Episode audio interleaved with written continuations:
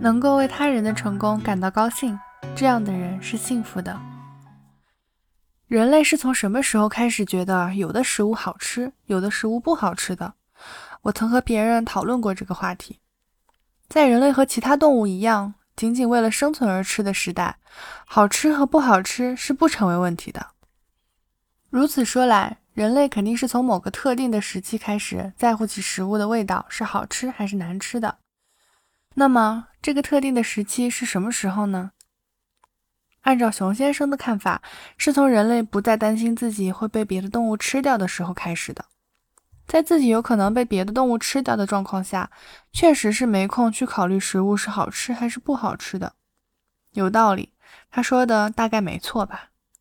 这种说法同样也适合于我自己。我能够为别的艺人的成功而感到高兴，也是因为我不用再担心被别的艺人吃掉了。所以，我对林小璐 Kimi Malo 先生的走红感到由衷的高兴。又出了一个和我同一时代的以说笑博得人气的艺人呢。要在以前，像我这种年龄的艺人是不可能在一夜之间走红的。现在活跃在喜剧舞台上的演员，基本都是一些小青年。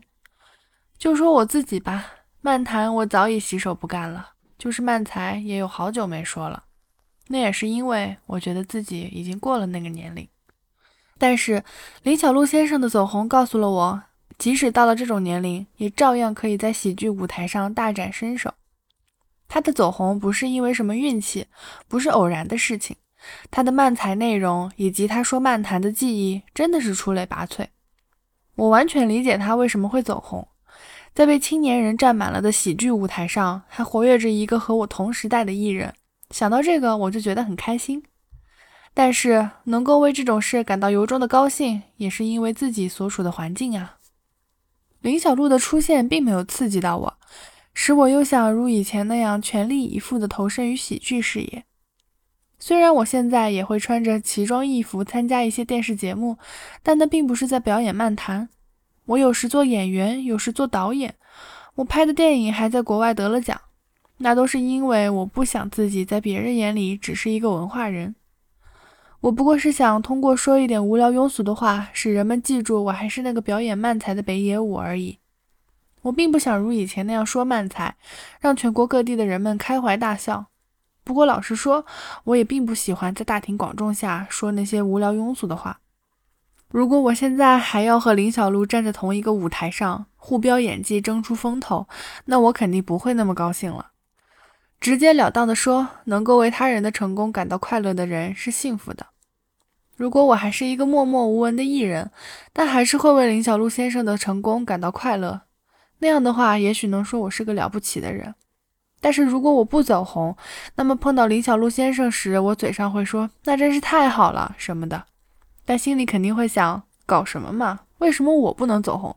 这个家伙倒红了。我们是在同一个时期进入这一行的。